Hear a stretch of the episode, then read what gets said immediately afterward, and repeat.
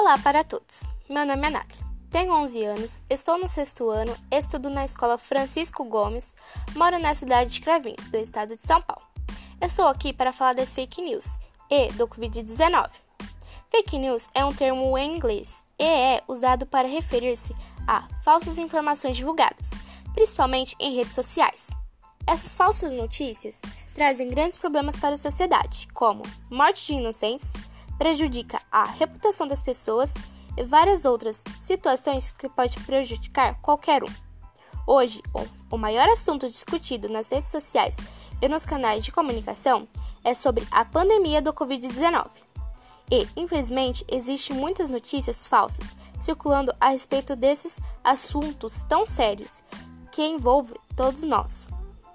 Precisamos ficar atentos com as notícias que chegam até a gente ou dar algumas dicas de como se prevenir dessas fake news. Quando receber alguma publicação do vírus, pesquise sobre ele para saber se o que está escrito é verdade. Verifique se o site é verdadeiro, se a notícia é assinada e por quem.